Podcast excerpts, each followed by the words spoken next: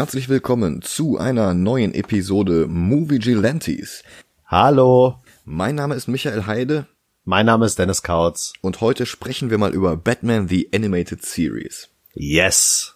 Endlich. Eine Zeichentrickserie von Eric Radomski und Bruce Timm. Die beiden hatten zusammen an Tiny Toons gearbeitet und pitchten dann Warner nach dem gigantischen Erfolg von Batman 89 eine zeitgemäße Zeichentrickserie in Gotham City.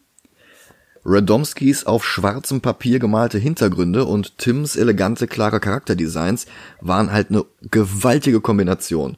Und die Einflüsse aus der Fleischer Superman-Serie verliehen der Serie eine zeitlose Qualität, sodass die Serie selbst heute noch unverbraucht und frisch wirkt. Ja. Dazu dann absolut großartige Scripts, sowohl von Autoren aus der Animation-Szene, wie auch von Autoren aus dem Comic-Bereich. Dazu die Musik von Shirley Walker, die zuvor mit Danny Elfman zusammengearbeitet und häufiger für ihn dirigiert hatte, zum Beispiel bei Dick Tracy. Und natürlich die unglaublichen Voice Actors. Kevin Conroy, der Bruce Wayne und Batman sehr unterschiedlich spricht, ohne Batman wie ein tollwütiges Krümelmonster klingen zu lassen. Und der Jahrzehnte später im Crisis Crossover von CW sogar eine Live-Action Batman spielen durfte. Oh ja. Mark Hamill, dessen Joker ihn aus dem Schatten Luke Skywalkers hat heraustreten lassen. John Glover als Riddler, Adrienne Barbeau als Catwoman, Ron Perlman als Clayface, Arlene Sorkin als Harley Quinn, die für diese Serie erfunden wurde und die niemals ein besseres Design hatte als hier. Amen. Und wie keine andere Batman-Adaption vorher oder später hat The Animated Series die Gratwanderung hinbekommen, einerseits nicht so überdreht albern schrill zu sein wie Adam West oder wie Jokers Auftritt im Flugelheim Museum oder Pinguins gigantische Quietscheente, aber halt auch nicht so dröge, farblos und lieblos wie unter Nolan oder schlimmer noch unter Snyder. Dieser Batman ist das Beste an damals 50 Jahren Batman, vorlagengetreu und ohne die Zuschauenden für dumm zu verkaufen. Diese Serie schämt sich nicht dafür, eine Batman-Adaption zu sein, sondern die zelebriert es. Ja. Und wenn man alleine mal überlegt, was danach als äh, Spin-off quasi gespawnt ist. Batman Beyond. Ja, Batman Beyond und Justice aus, League.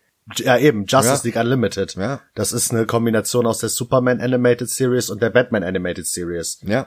Und ich meine, Superman-Serie habe ich noch nicht geguckt, aber Batman und Justice League sind großartig. Superman ist halt sehr der Versuch, nochmal die Fleischer-Serie zu machen.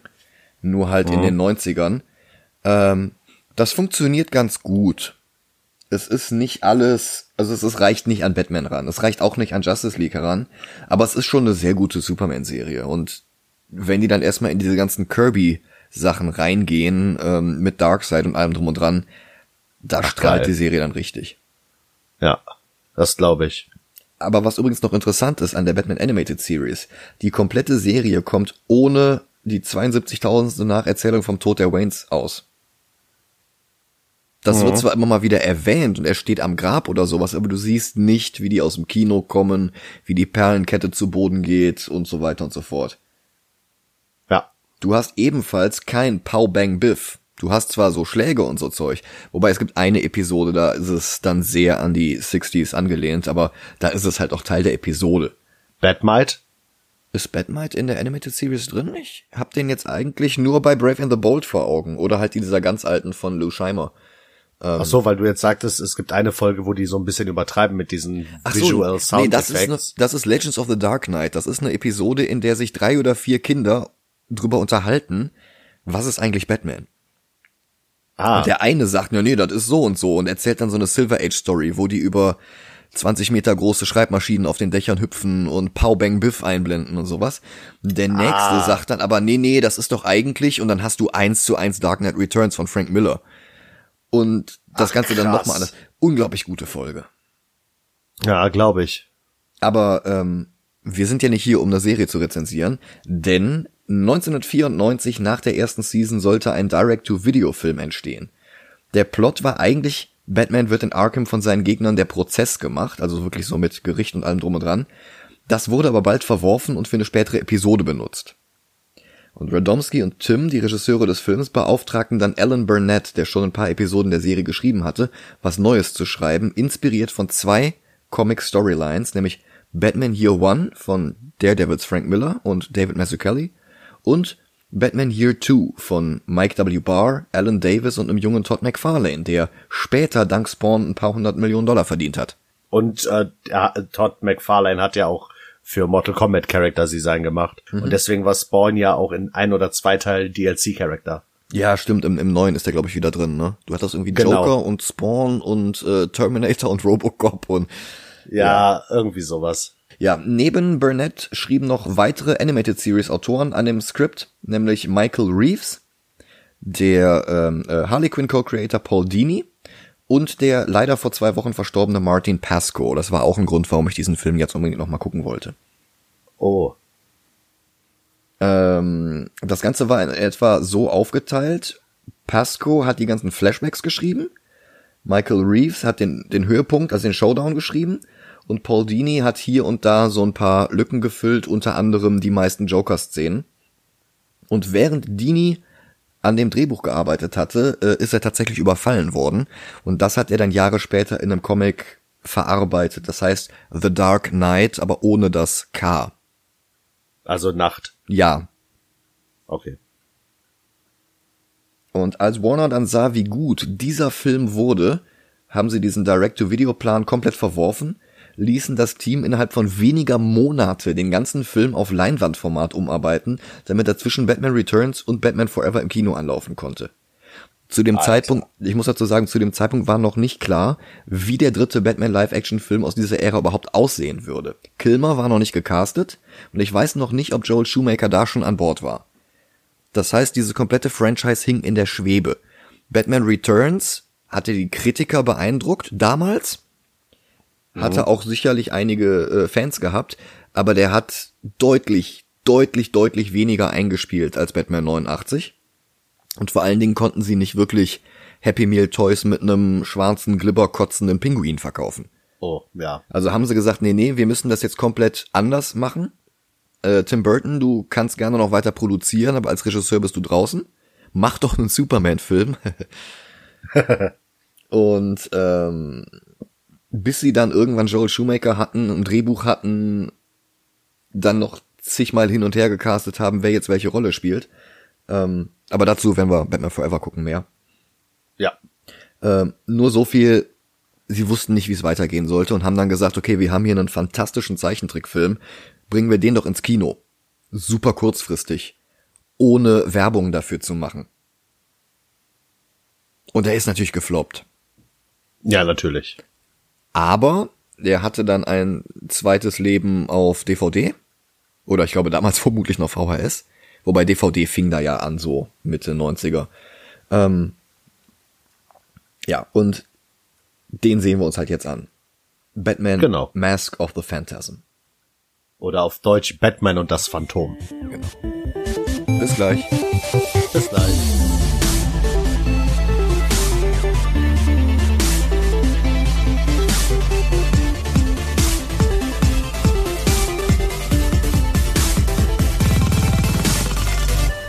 Da sind wir wieder. Hi. Ich fand den gut. Uh, ja, ja. Okay, okay, okay, interessant. Ja, fangen wir mal an. Der Film fängt an mit dem Warner-Logo. Und zwar nicht so düster und stilvoll wie in den Batman-Filmen. Oder später in den Harry Potter-Filmen. Sondern du hast halt wirklich ein Warner Brothers Animation-Logo mit einem Bugs Bunny daneben. Und das wird halt dem weiteren Film nicht gerecht.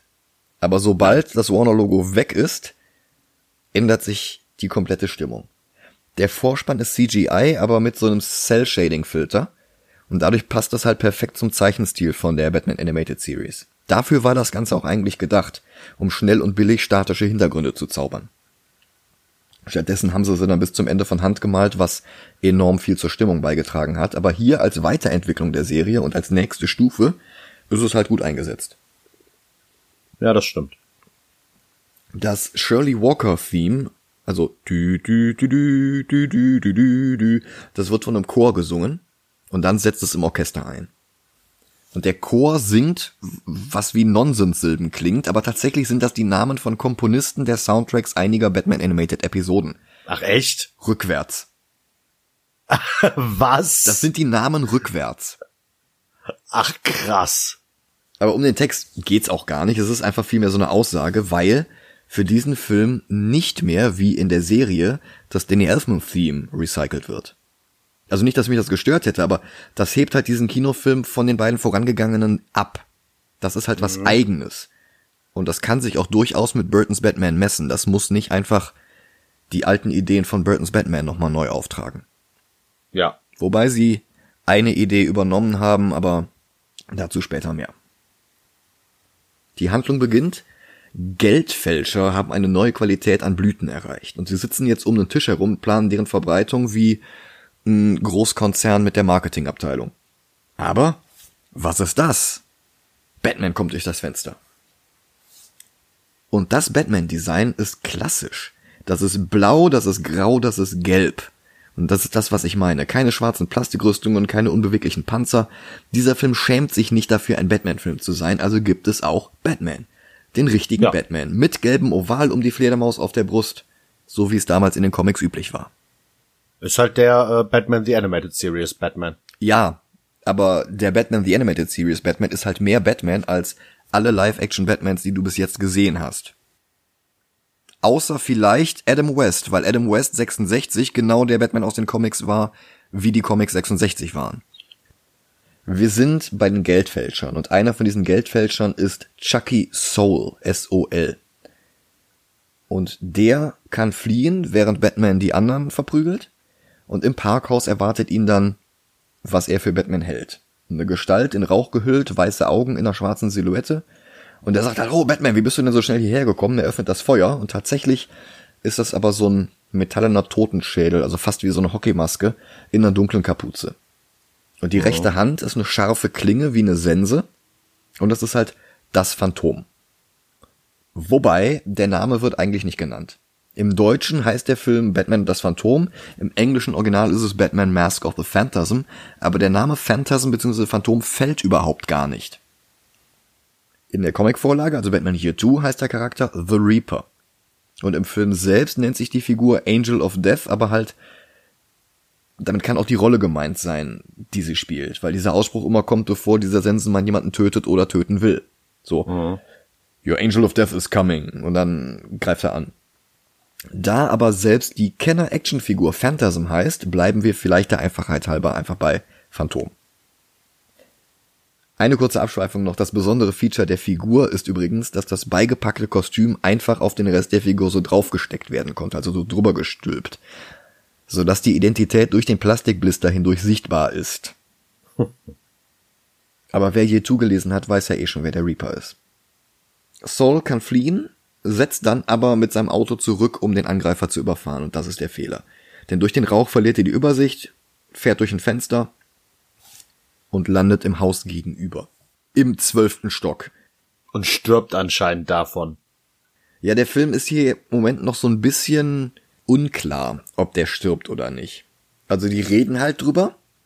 So, oh, äh, dem ist was passiert. Und, und Batman ist schuld, dass ihm was passiert ist, auch wenn Gordon da widerspricht. Aber im Endeffekt siehst du nur das Auto von außen in einem Haus stecken und rauchen und das, das war's halt. Aber ja. egal. Batman sitzt in der Batcave und untersucht einen Splitter von der Windschutzscheibe. Der Rauch des Phantoms hat Rückstände hinterlassen. Und es gibt Wichtigeres, Bruce Wayne muss dringend auf einer Party in Wayne Manor gesehen werden. Und eine junge Frau schüttet ihm ihren Drink ins Gesicht. Es ist Andrea Beaumont. Und die beiden haben eine gemeinsame Vergangenheit. Und er geht in den leeren Nebenraum und betrachtet das Porträt seiner Eltern. Martha, und der erste von mehreren Flashbacks setzt ein. Auch hier nicht die Origin, nicht wie sie aus dem Kino kommen und erschossen werden, sondern schon Bruce, der am Friedhof am Grab der Eltern steht. Und da lernt er Andrea kennen, die am Grab ihrer Mutter ist, mit der sie sich unterhält, laut, nicht nur in ihrem Kopf. Und Andrea wird gesprochen von Dana Delaney, die drei Jahre später dann die Rolle von Lois Lane in der Superman Animated Series bekam, weil sie hier einfach so gut war. Und ihre Rolle ist die Rolle von Rachel Caspian aus Year 2. irgendwann, wahrscheinlich aber nur ein paar Stunden später, ist Bruce dann in seinem Year One Outfit unterwegs, also bevor er zu Batman wurde. Ähm, Lederjacke, Skimütze, hat noch kein Fledermauskostüm, hat aber schon sein Training und seine Ausrüstung, auch wenn die noch nicht gebett-branded ist. Wurfsterne, so ähnliches. Und ist quasi eine Art äh, Assassin. Hm, ja, eine Art. Ninja Assassin, so in die Richtung. Also mehr. Ja, das Problem ist. Ja. Das Problem ist, er ist halt ein guter Kämpfer, aber er hat noch nicht diesen Einschüchterungsfaktor. Der versetzt die Verbrecher noch nicht in Angst und Schrecken. Genau. In den Comics gab's da diese Szene, dass er im Arbeitszimmer seines Vaters sitzt und sagt, Criminals are a cowardly and superstitious lot. Und er weiß halt nicht, was er für ein Symbol nehmen soll, mhm. um die in Angst und Schrecken zu versetzen. Und in dem Moment fliegt eine Fledermaus durchs Fenster rein. Und er sieht das als Zeichen, das sein Vater ihm geschickt hat und hast so dieses Yes, Father, I shall become a bat. Eine ähnliche Szene gibt's hier auch, aber ein bisschen abgewandelt. Kommt auch erst noch. Gott sei Dank fliegt ihm keine Mücke durchs Fenster. Ja. Er vermöbelt halt ein paar Verbrecher. Und einer von denen kann fliehen mit einem Truck und Batman springt auf und es folgt eine Actionsequenz, in der Bruce auf dem fahrenden Truck gegen den Fahrer kämpft. Das ist schon eine ziemlich geile Szene, also gerade für eine, für eine Zeichentrick-Verfilmung. Ja. Das ist schon, also da, da geht echt die Post ab.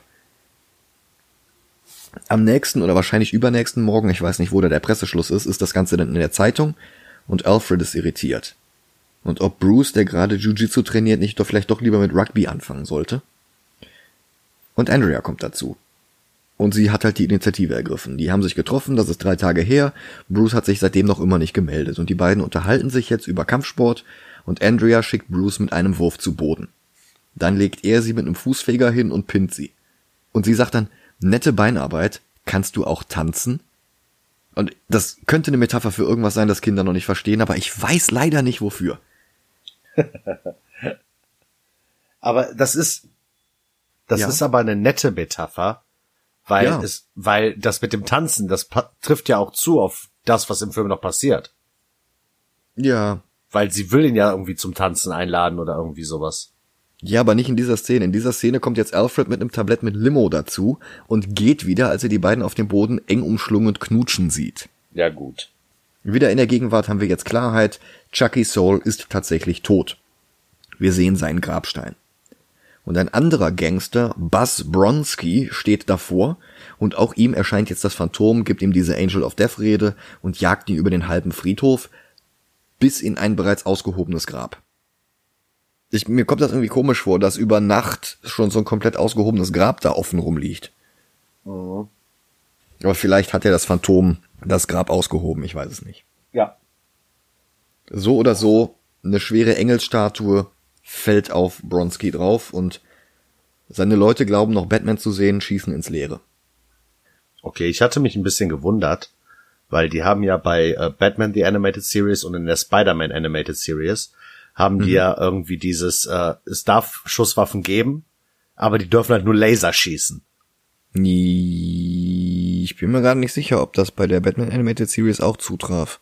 Ich meine schon. Bei Spider-Man ja, bei den X-Men auch. Aber ich könnte dir jetzt nicht sagen, dass in der Animated Series nicht geschossen wird. Okay. Und ein alter Mann, Salvatore Valestra, liest in der Zeitung von den Toten von Sol und von Bronski, bekommt Angst und greift nach seinem Sauerstoffgerät. Valestra wird übrigens gesprochen von Ape Vigoda, der war sogar schon in Der Pate. Wow. Der hat hier eine ziemlich kleine Rolle. Und das war auch der Punkt, wo ich mich gefragt habe, ob die Namen der beiden Toten eine Anspielung sein sollen. Weil Saul und Bronski klingen in meinen Ohren so ein bisschen wie Saul Brodsky. Das war die rechte Hand von Stan Lee in den frühen Silver Age Tagen. Also Brodsky hat zum Beispiel das Titellogo von Amazing Spider-Man mitentworfen. Ach krass. Hat ein paar Mal Jack Kirby geinkt. Krass. Ja. Allerdings hat der halt nie was mit Batman zu tun gehabt. Deshalb ist es wahrscheinlicher, dass es Zufall ist, aber es hat mich halt stutzig gemacht, weil es super ähnlich klingt. Ja. Reeves, also hier dieser Stadtrat, lässt jetzt das Bettsignal einschalten und Batman untersucht den Friedhof, bleibt kurz vor dem Grab seiner Eltern stehen und sieht Andrea und sie sieht ihn vor dem Grab der Waynes und sie vermutet, dass Batman Bruce ist. Später sitzt sie mit Reeves in einem Nobelrestaurant und Batman beobachtet sie vom Dach gegenüber. Und ein weiterer Flashback setzt ein. Die Weltausstellung, in der sich Gotham die Welt der Zukunft vorstellen wollte. Also quasi die Stark Expo. Gigantische Roboter wie aus Metropolis, also der Fritz Lang-Film, nicht die Stadt von Clark Kent. Die Gesellschaft der Zukunft, das Haus der Zukunft, das Auto der Zukunft, das verdächtig nach dem späteren Batmobil aussieht. Animatronic-Figuren von Roboter-Hausfrauen, die Gemüse schneiden. Und Bruce hat dort ein Date mit Andrea. Er ist überfordert, aber Alfred mag die Entwicklung. Und Andrea stellt Bruce jetzt ihren Vater Carl Beaumont vor. Das war im Comic Judson Caspian. Und dessen Anwalt Arthur Reeves ist der spätere Stadtrat. Beaumont Senior ist selbst ein erfolgreicher Geschäftsmann, allerdings hat er sich offenbar auch mit ein paar Gangstern eingelassen.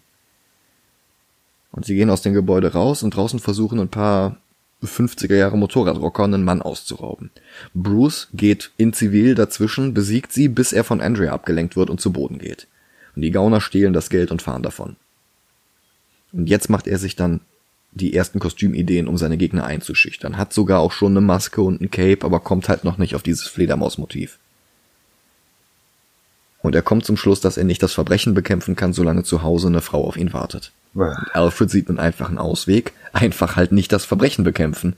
Aber Bruce kann das nicht. Er geht nochmal zum Grab seiner Eltern und verlangt ein Zeichen, dass sie seiner Beziehung mit Andrea ihren Segen geben. In der Gegenwart fängt Valestra, also der alte Mann mit dem Sauerstoffgerät, jetzt Reeves auf der Straße ab und holt ihn in seine Limousine. Denn er hat Angst. Sol und Bronski sind schon tot, aber Reeves steigt halt einfach wieder aus. Batman untersucht die gemeinsame Vergangenheit von Zoll und Bronski und stößt auf ein paar Scheinfirmen, an denen beide beteiligt waren. Und die Firmennamen auf dem Batcomputer sind voller Anspielungen auf Comicautoren, Zeichner und Editor. Danny O'Neill und Neil Adams, die zusammen neben einem legendären Run an Green Arrow auch an Batman gearbeitet haben und die dort Ra's al Ghul erfunden haben. Krass. Kelly Puckett, der die Comics zur Batman Animated Series geschrieben hat und der einige Jahre nach diesem Film Cassandra Kane erfunden hat. Krass. Scott Peterson, Batman-Editor in den frühen 90ern, der später selbst einige Comics schreiben würde, darunter auch Cassandra Kanes erste Soloserie als Batgirl. Nice. Auch auf der Liste Salvatore Valestra. Und Batman will ihm einen Besuch abstatten.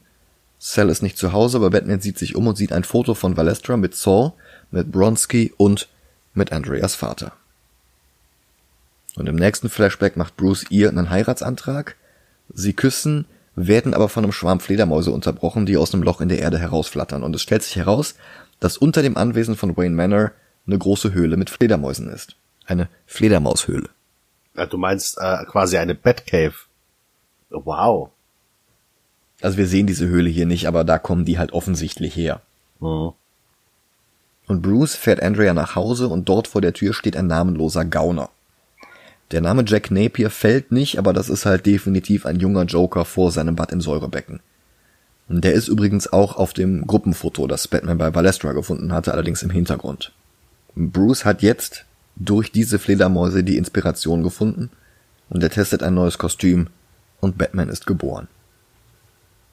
Wieder in der Gegenwart, Valestra fährt zum Gelände der alten Weltausstellung und singende Roboter begrüßen ihn mit einem Ständchen, bevor sie erschossen werden.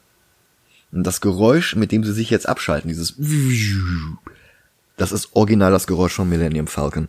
und das ist halt eine Anspielung auf den Schützen, denn der Schütze ist Mark Hamill, der Joker.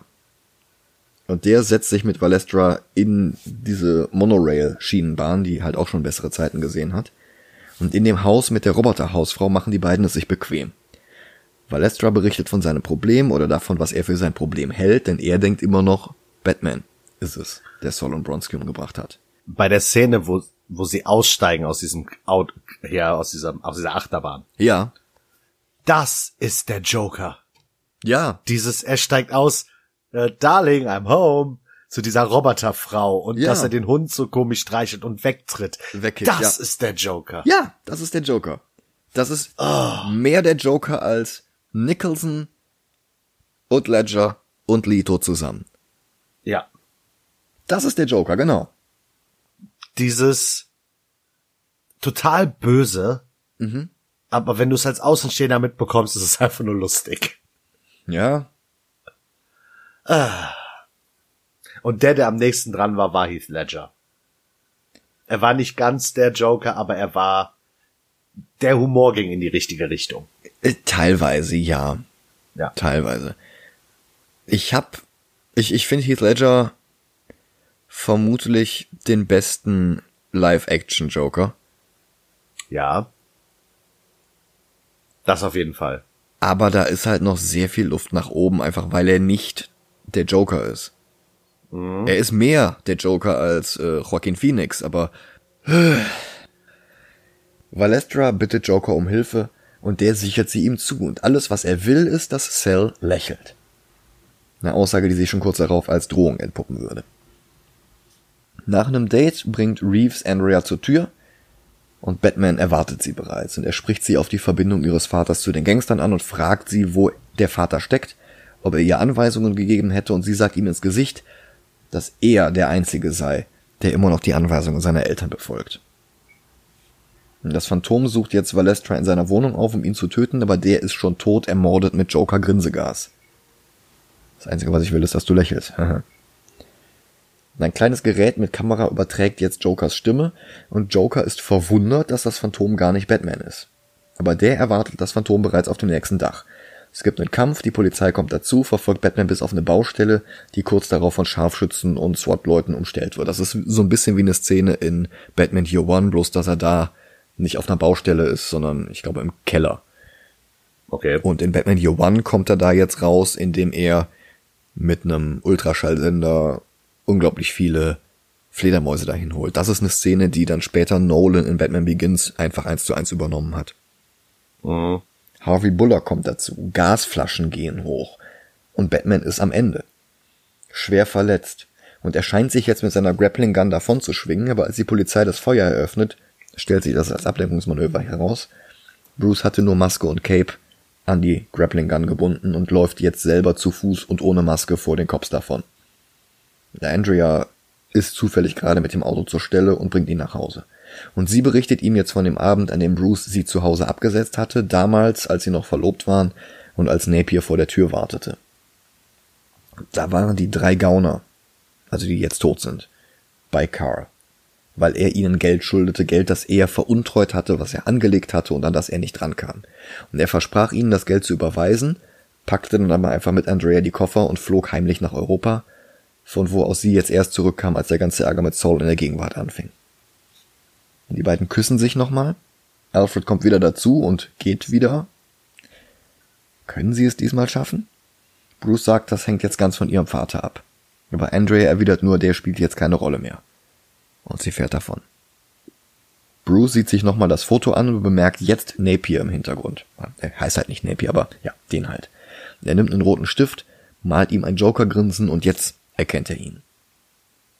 Und der Joker sucht inzwischen Reeves auf und konfrontiert ihn damit, dass er viel zu verlieren hat, wenn seine Vergangenheit und seine Zusammenarbeit mit Valestra und Saul und Bronski ans Licht käme.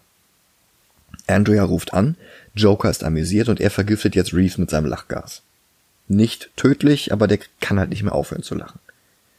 Und im Krankenhaus besucht ihn Batman und fragt ihn darüber aus, was Joker von ihm wolle, was seine Verbindung zu den Gangstern sei. Und Reeves antwortet, dass er Beaumont damals geholfen hat, Gotham zu verlassen dass er dann Jahre später bei seinem ersten Wahlkampf Geldprobleme hatte, sich was bei Beaumont leihen wollte, der hat abgelehnt und daraufhin hat er ihn dann an die Gangster verkauft.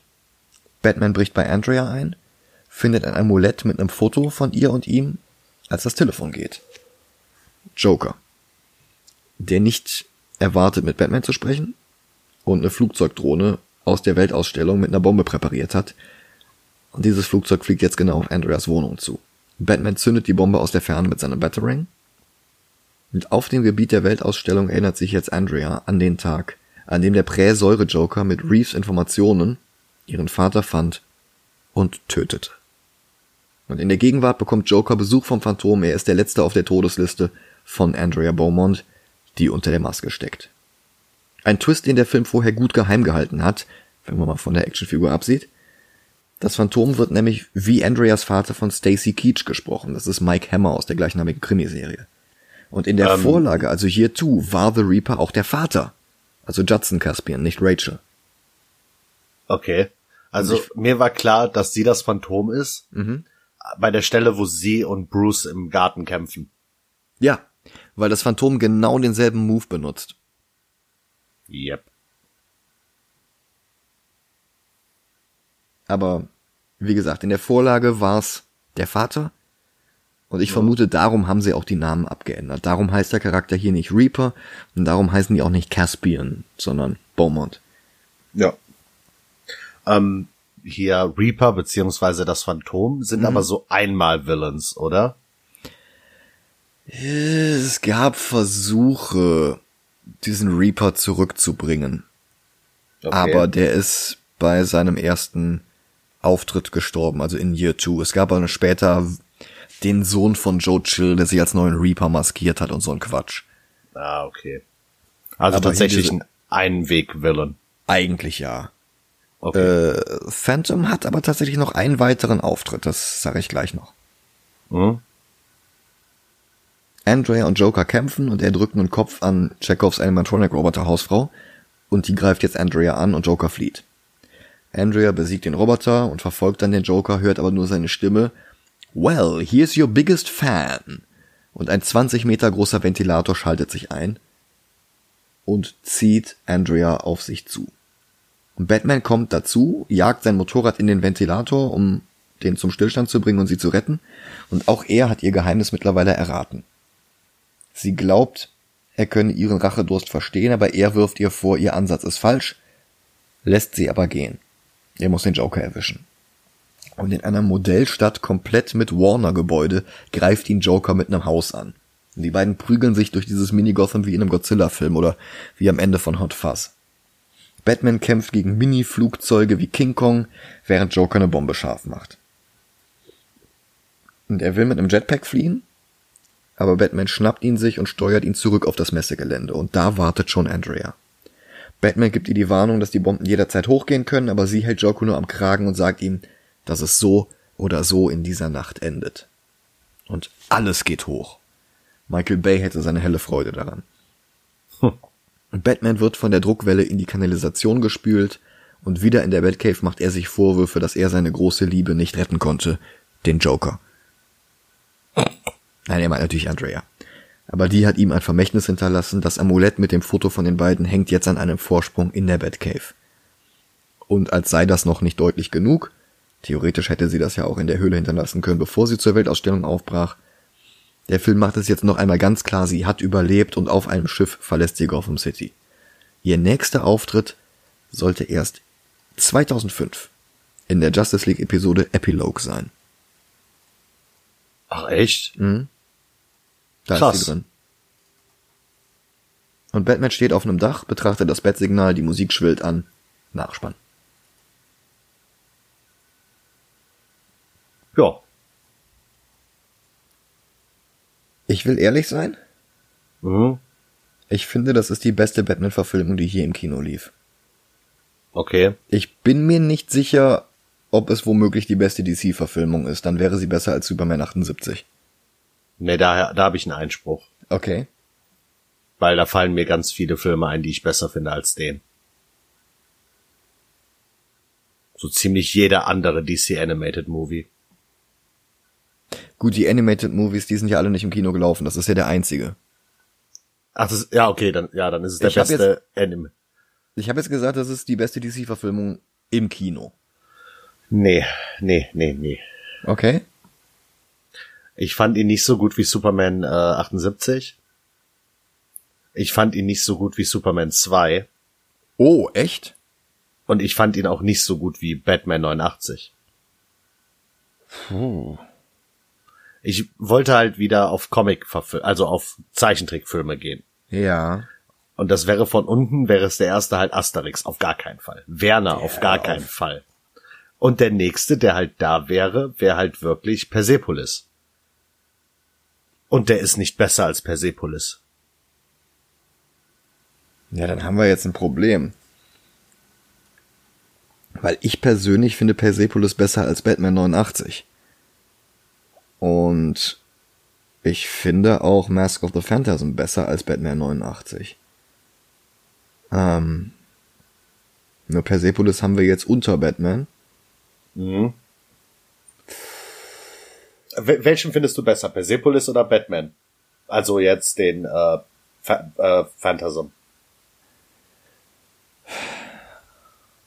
Persepolis macht halt mehr mit dem Medium.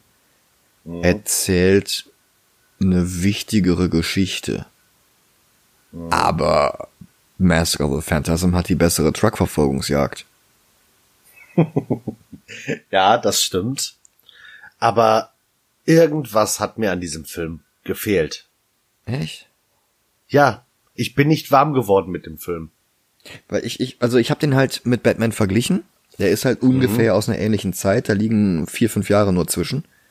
Ja, vier. Zwischen 89 und 93. Ja. Und ich finde den Joker hier besser. Das auf jeden Fall. Ich finde Bruce Wayne und Batman hier besser. Ja. Ich finde diesen Love Interest hier besser und interessanter. Weil Vicky Vale Ja. war ein weißes Blatt Papier und hier ist halt wirklich ein Charakter. Mit Hier einer ist es- Geschichte. Hier ist es eine, hier ist es eine starke Frau, nicht so wie Vicky Vale. ja, Ja, stimmt schon. Also den Batman gebe ich dir. Den X-Men und den Speed Racer vielleicht auch noch. Aber nicht den, S- Superman 2 hatte diese lächerliche Szene mit der Ja. Superpuste. Also über den Donner-Cut können wir reden. Aber, aber Okay. der Lester-Cut ist ugh. ein, Ja, okay, ein sag- rotes Superman-Logo, das er auf den Gegner wirft. Ugh. dann setzen wir es über Superman. Jetzt ist aber die Frage Snowpiercer. Da fand ich Snowpiercer viel besser. Ja. Also sorry, aber Snowpiercer ist der, klar der bessere Film. Und damit ist auch Superman 1 der bessere Film. Ja. Ja. Okay. Setzen wir ihn Also Superman 2, Superman 2 kannst du haben, schenke ich dir. aber, aber Snowpiercer, nee. Setzen wir ihn auf Platz 9. 9. Auf Platz 9. Okay. Damit ist es immerhin noch der beste Batman-Film. Das war mir irgendwo wichtig. Ja. Ja, Snowpiercer ist besser. Ne? Ja. Dann habt eine schöne Woche Macht es gut. Viel Spaß. und bis dann. Ciao, ciao. Tschüss.